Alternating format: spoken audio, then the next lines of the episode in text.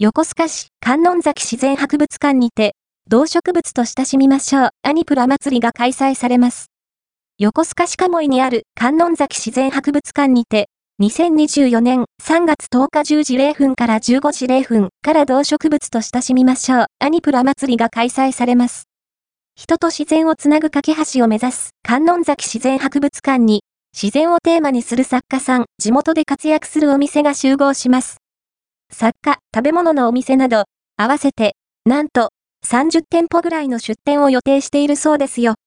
博物館の前には、キッチンカーも集合するので、お散歩のついでやドライブのお供にも良さそうですね。観音崎自然博物館は、2023年にリニューアルした展示室や庭にあるタッチプールなど、三浦半島に生息する動植物を学べる施設です。